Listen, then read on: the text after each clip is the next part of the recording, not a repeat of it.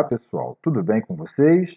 Aqui é o professor Sandro Santos de Física e este é o nosso primeiro podcast da primeira série Curso Normal. Hoje iniciaremos nossa conversa com o processo de evolução do conhecimento científico. Você com certeza alguma vez já deve ter perguntado como foi descoberto isso.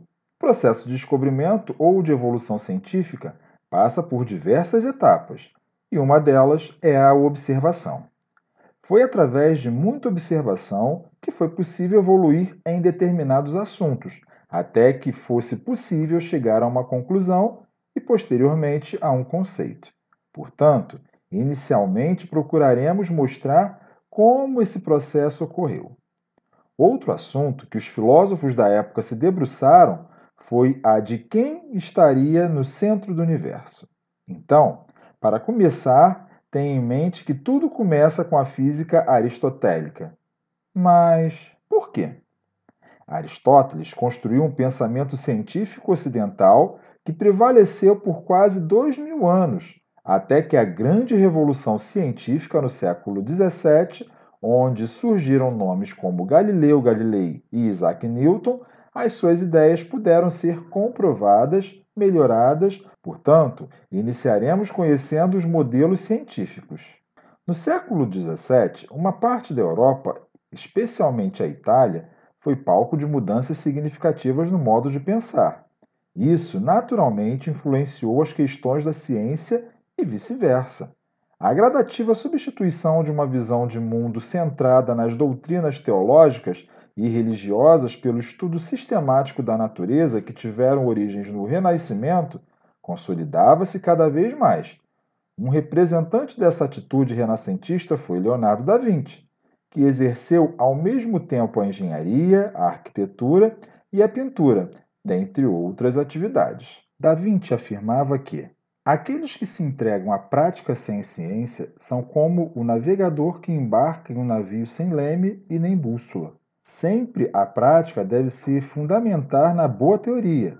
Antes de fazer um caso uma regra geral, experimente-o duas ou três vezes e verifique se as experiências produzem o mesmo efeito.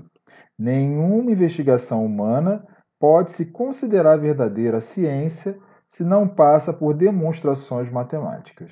A semente dessa nova forma de conhecimento germinou e deu seus maiores frutos no século XVII, quando explodiu a grande revolução galileana, da vasta obra deixada pelo italiano Galileu Galilei. O primeiro aspecto a destacar é a sua adesão ao modelo heliocêntrico. Galileu seguiu o caminho que havia sido aberto pelo polonês Nicolau Copérnico, acrescentando, porém, novos e decisivos argumentos a favor de um modelo cosmológico em que o Sol se encontra no centro do sistema, em vez do modelo geocêntrico da doutrina aristotélica. Pela primeira vez na história da nossa civilização, foi usado um instrumento óptico para olhar os céus, a luneta, que acabara de ser inventada pelos holandeses. Com esse instrumento, Galileu descobriu que existiam corpos celestes girando em torno do planeta Júpiter. Essa constatação contrariava o modelo geocêntrico, pois este afirmava que todos os corpos celestes giravam em torno da Terra. Galileu descobriu também que a Lua tinha crateras e relevos análogos ao da Terra, também contrariando a tese de que haveria uma diferença essencial entre os elementos da Terra e os elementos celestes presentes na doutrina aristotélica. Apoiado nesse argumento, Galileu sustentava que o modelo copernicano de heliocentrismo era de fato uma descrição verdadeira do mundo e não apenas uma forma mais cômoda de descrever matematicamente as representações do universo heliocêntrico de Copérnico.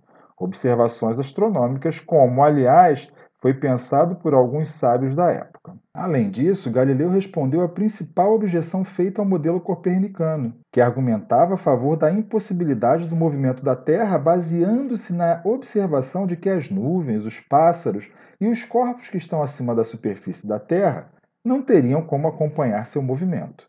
A resposta galileana, que rompia por completo com a física aristotélica, explicava que todos os corpos acima da superfície da Terra, Acompanhavam-na em seu movimento porque tendiam a manter seu estado de movimento. Eis o despertar para o desenvolvimento do processo de evolução do conhecimento científico. Até um breve encontro.